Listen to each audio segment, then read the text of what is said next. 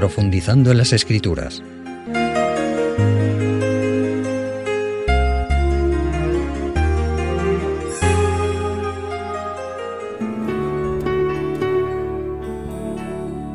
Estimados amigos, como hemos comentado en otras ocasiones, de los personajes bíblicos podemos aprender tantas cosas para nuestra vida que hoy analizaremos brevemente algo del amplio ministerio de Elías, uno de los más grandes profetas del antiguo Israel. Su nombre Elías significa Yahvé es mi Dios. Vivió en la primera mitad del siglo IX a.C., en la época del rey Acab y su esposa Jezabel. Era apodado Tisbita, ya que se cree que nació en la región de Tisbe, en las montañas de Galaad, al este del río Jordán, donde siglos más tarde Jesús sería bautizado. Vamos a leer el relato que hallamos en el libro de Primera de Reyes capítulo 17. Nos dice así, entonces Elías Tisbita de Galaad dijo a Acab, vive el Señor Dios de Israel a quien sirvo, que no habrá lluvia ni rocío en estos años sino por mi palabra. Y vino a Elías palabra del Señor que le dijo, vete de aquí al oriente y escóndete en el arroyo de Kerit, que está al este del Jordán. Beberás del arroyo, y yo he mandado a los cuervos que te den de comer. Y él hizo conforme a la palabra del Señor. Se fue y asentó junto al arroyo de Kerit, al este del Jordán. Los cuervos le traían pan y carne por la mañana, y pan y carne por la tarde, y bebía del arroyo. Pasado cierto tiempo, el arroyo se secó, porque no había llovido sobre la tierra. Como hemos visto, Dios cuidaba de Elías de forma milagrosa y le estaba preparando para su arriesgada y trascendente misión. Israel, el entonces pueblo de Dios, estaba sumido en una serie crisis y Elías, como hemos leído, transmitía con fidelidad las decisiones de Dios que no eran agradables para el rey de Israel, cuya finalidad no era castigar, sino hacer reaccionar al rey y al pueblo que se habían inclinado a la idolatría y en lugar de adorar al Dios verdadero y creador, adoraban al Dios Baal en sus diferentes formas, que eran entre otras Baal Beritz, señor del pacto, Baal Peor, Baal Zebub, señor de las moscas, Baal Zephón, señor del norte y otros. Estos ídolos representaban en general a las fuerzas de la naturaleza y se creía que enviaban o controlaban, entre otros, la lluvia, el viento, etc.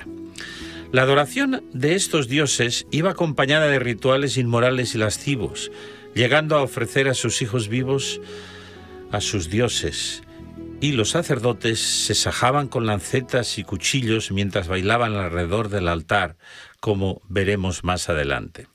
Estas prácticas comunes en los pueblos vecinos de Israel perjudicaban grandemente al entonces pueblo de Dios que conocía la prohibición divina de adorar y venerar imágenes que ni ven, ni oyen, ni responden, y alejaban y alejan al adorador del Dios creador que hizo los cielos y la tierra. Con la sequía de tres años que Elías predijo por orden divina, Dios quiso mostrar a su pueblo, Israel, cuán equivocados estaban en confiar en el Dios Baal, que ni podía enviar ni controlar la lluvia y otras fuerzas de la naturaleza, poder que, como hemos leído, se le atribuía a ese Dios. Seguimos leyendo en el relato bíblico, ahora en el capítulo 18 de Primera de Reyes, donde nos dice así. Después de muchos días, en el tercer año, el Señor dijo a Elías, Ve, muéstrate a Acab, y yo daré lluvia sobre la tierra.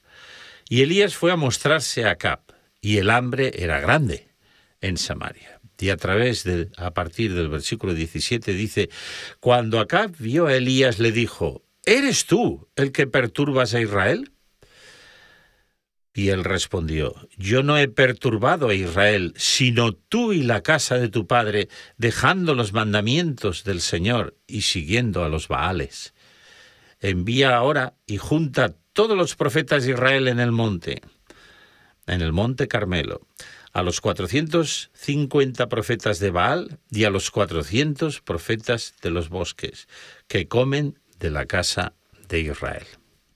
Y el versículo 20 dice, entonces Acab convocó a todos los israelitas y a los profetas en el monte Carmelo. Sí, durante tres años y medio no había llovido en Israel y el hambre acuciaba a las personas y al ganado. El rey Acab buscaba al profeta Elías por todas partes y no lo encontraba, ya que él era quien había predicho la sequía, como hemos leído, de parte de Dios. Acab buscó a Elías, o acusó a Elías, mejor dicho, de ser responsable de la maldición, la sequía que asolaba el país, aunque sabía como rey de Israel que Dios había enviado esa dura situación para hacerle reflexionar, abandonar la idolatría y volver a la obediencia de los mandamientos de la ley de Dios. Tristemente, el rey Acab, en lugar de reconocer que él era el responsable de aquella situación, de aquella sequía, como hemos leído, responsabilizó al profeta de Dios. ¿Habéis escuchado alguna vez a alguien que no anda rectamente atribuir la culpa de sus desdichas a algún inocente, sea familiar, amigo, vecino? Pues esto hizo el rey de Israel. La respuesta de Elías fue clara y sin rodeos.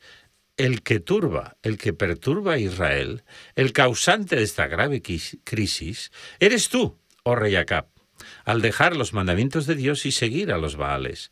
No soy yo el profeta, ni Dios tampoco es el responsable reflexionemos, ya que cuántos hoy acusan a Dios de los males y tragedias de este mundo, siendo que la humanidad en una gran mayoría tristemente desobedece o ignora o a veces hasta ridiculiza la ley de Dios. No estoy exagerando en absoluto. Tristemente esta es una gran realidad. Es verdad que hay millones que mueren de hambre, pero ¿cuál es la causa? Las grandes fortunas están en paraísos fiscales a buen recaudo, en lugar de dar de comer al hambriento y beber al sediento. Los países pobres cada vez se hunden más. Los ricos se van enriqueciendo cada vez más. ¿Acaso tiene Dios la culpa de esto? La contaminación ambiental que mata a tantos inocentes, provocada por la industria moderna, por los países desarrollados a los que no les importa en absoluto lo que les sucede a los del mal llamado tercer mundo, que están en una situación cada vez peor, está ante nosotros.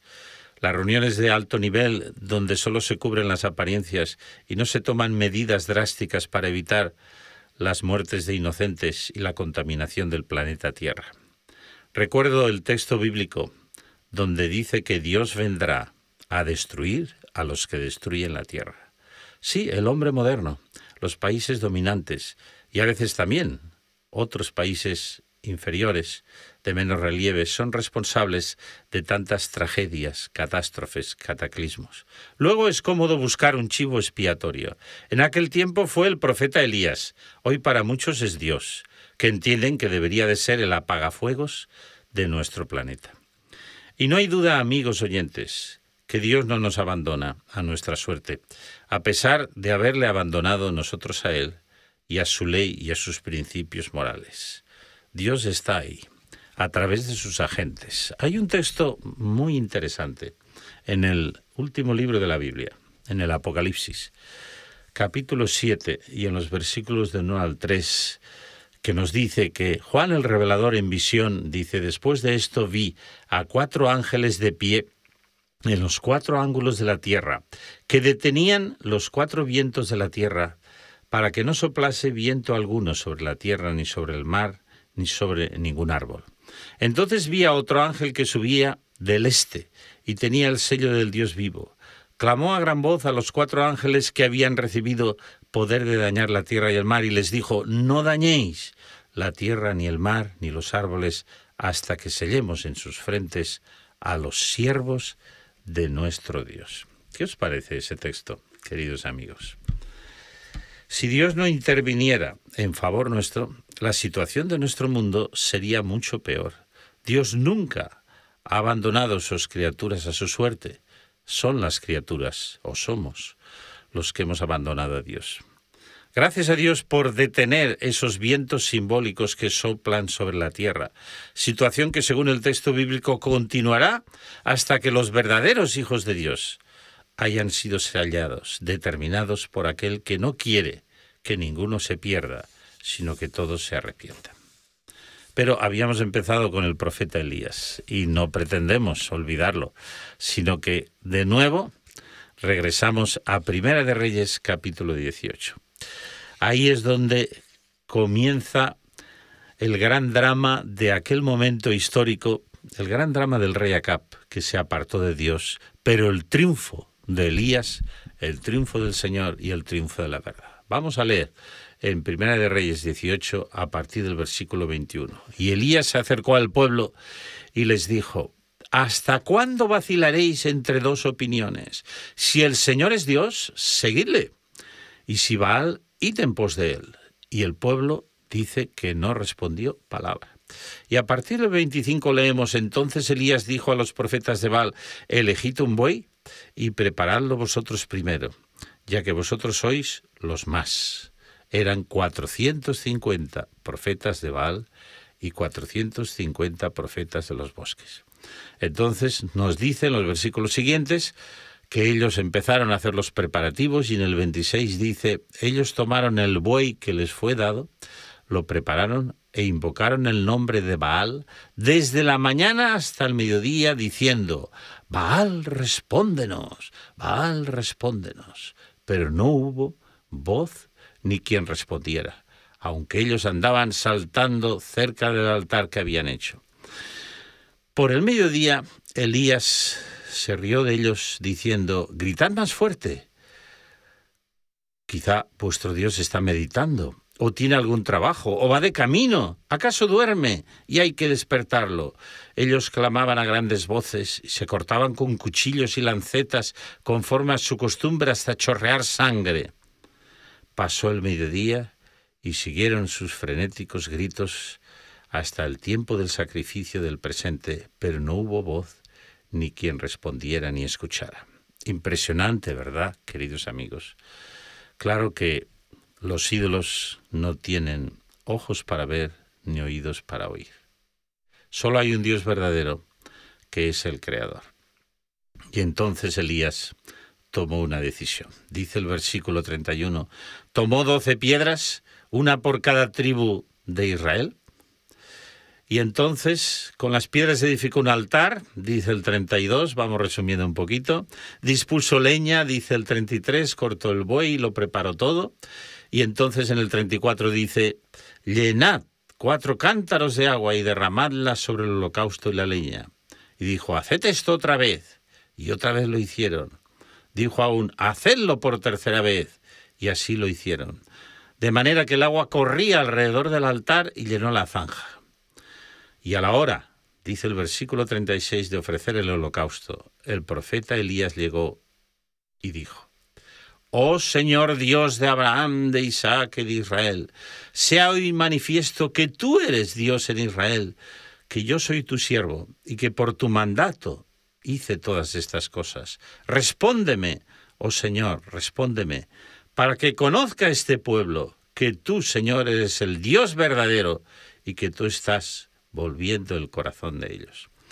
Versículo 38, impresionante. Entonces descendió fuego del cielo y consumió el holocausto, la leña, las piedras, el polvo y hasta lamió el agua que estaba en la zanja. Al verlo todos se postraron y exclamaron, El Señor es Dios, el Señor es el Dios. Claro que esta expresión y esta aclamación llegó quizá un poco tarde, pero afortunadamente llegó. Impresionante relato, ¿verdad? Primero, un solo hombre aparentemente, Elías, se enfrenta a 450 profetas de Baal y 400 profetas de los bosques. Ellos, como hemos visto, claman durante todo el día a su Dios sin respuesta. Y Elías, para demostrar que allí no había ninguna trampa, manda que por tres veces se empape de agua el altar que él había preparado. Y entonces ora a Dios y dice, Señor, demuestra quién es el Dios verdadero. Y Dios lo demostró descendió fuego del cielo, devoró todo el altar y sus alrededores, y entonces el pueblo no tuvo más remedio que admitir que allí solo había un Dios verdadero. No era Baal, los muchos Baales que hemos citado, sino que era el Dios creador. Y a partir de ese momento, nos dicen los textos siguientes, ya Elías se dirigió a Cap y le dijo, mira, vete, date prisa porque va a llover, ¿sabes? Y va a caer una lluvia abundante. Y efectivamente el relato nos dice que así fue. Pero yo quisiera que nos concentráramos ya en la parte final de nuestra reflexión de hoy, en que lo que sucedió allí le cayó muy mal a la reina Jezabel, cuando ella supo lo ocurrido, nos dice el texto, y cómo habían muerto los profetas de Baal, amenazó a Elías con quitarle también a él la vida. Y entonces este gran hombre de Dios pasó por un momento delicado en su vida, por un bache profundo, diríamos, por una gran depresión. Vamos a leer en Primera de Reyes 19, a partir del versículo 3. Viendo esto, Elías se levantó y se fue para salvar su vida. Al llegar a Berseba en Judá, dejó a su criado allí. Y él se fue por el desierto un día de camino, y al llegar se sentó debajo de un enebro, y deseando morirse, dijo, Basta ya, oh Señor, quítame la vida, porque no soy mejor que mis padres. Se echó debajo del enebro y se quedó dormido. Pero un ángel lo tocó y le dijo, Levántate y come. Elías miró y vio a su cabecera un gran pan cocido sobre las ascuas y un vaso de agua. Comió, bebió y volvió a dormirse. Por segunda vez, el ángel del Señor le tocó y le dijo, Levántate, come, porque un largo camino te espera. Entonces Elías se levantó, comió y bebió, y con la fortaleza de aquella comida caminó cuarenta días y cuarenta noches hasta Oreb, el monte de Dios. Y allí entró en una cueva donde pasó la noche, y el Señor vino a él y le dijo, ¿Qué haces aquí, Elías? Y él respondió, sentí un vivo celo por el Señor Dios Todopoderoso, porque los israelitas han dejado tu pacto, han derribado los altares y han matado a tus profetas, y solo he quedado yo. Y a mí me buscan para quitarme la vida. Queridos amigos, llama la atención, ¿verdad? Que Elías, un hombre de tanta fe, un hombre que desafió a los 850 profetas, entre los de Baal y los de los bosques, un hombre que creyó firmemente en Dios y se vio arropado por el Señor, después ante la amenaza de una reina, Jezabel, que sin duda era perversa y que podía hacer lo que había prometido, quitarle la vida a Elías, cayó en una profunda depresión. Pero es maravilloso ver cómo Dios nunca abandona a sus hijos, ni en sus momentos de debilidad espiritual. Elías acababa de participar en el gran milagro divino, pero ahora pedía a Dios que le quitara la vida, porque dijo, no soy mejor que mis padres. Y se olvidó instantáneamente del poder maravilloso de Dios que había estado a su lado hacía tan poco. Esto también a veces nos pasa a nosotros, ¿verdad? Nos olvidamos de las bendiciones de Dios. Por eso hay una frase maravillosa de una gran cristiana que escribió ya hace mucho tiempo. No tenemos nada que temer al futuro, a menos que olvidemos cómo Dios ha estado a nuestro lado y nos ha protegido en el pasado. Y ahí, en el caso de Elías, vino esa profunda pregunta de Dios, que a veces quizá Dios también me la haga a mí y te la haga a ti. ¿Qué haces aquí, Elías? Aún no ha terminado tu misión. No te rindas. No estás solo. Yo he estado contigo hasta aquí y seguiré. Hasta aquí nos ayudó el Señor y hasta aquí. Y de ahora en adelante nos seguirá ayudando. Sigue adelante porque Dios está contigo, le quiso decir el Señor a Elías. ¿No has visto la comida que de forma milagrosa se ha provisto para ti? Sé valiente y confía en el poder de Dios hasta el final de tu ministerio como profeta. Yo me pregunto a mí mismo y te pregunto a ti, ¿te has deprimido alguna vez cuando las cosas pintan muy oscuras? Cuando parece que no hay solución a los problemas, has perdido la fe en Dios y has clamado la muerte como única solución. Si como Elías este ha sido tu caso, querido amigo hermano, reflexiona. Esta vida, aunque sea muy dura, y haya problemas insolubles aquí, Un día habrá una solución final para todos los creyentes. La enfermedad, la muerte, el dolor, etcétera, terminarán para siempre. Sí, terminemos hoy con esta hermosa reflexión que hemos empezado a citar en Apocalipsis capítulo 21, versículos 4 y 5. Y Dios enjugará toda lágrima de los ojos de ellos, y no habrá más muerte, ni llanto, ni clamor, ni dolor, porque las primeras cosas pasaron. Entonces el que estaba sentado en el trono dijo, yo hago nuevas todas las cosas, y agregó, escribe, porque mis palabras son ciertas y verdaderas. Si estás pasando por un momento difícil en tu vida, confía en Dios y en sus promesas. Él no te defraudará nunca, y un día verás su cumplimiento, sino aquí, en la tierra nueva. Que el Señor aumente nuestra fe y que vayamos adelante y seamos un Elías valiente, cumpliendo con nuestra misión, que es no solo hacer el bien, sino dar a conocer a otros esta esperanza y también la segunda venida de Cristo en gloria y majestad.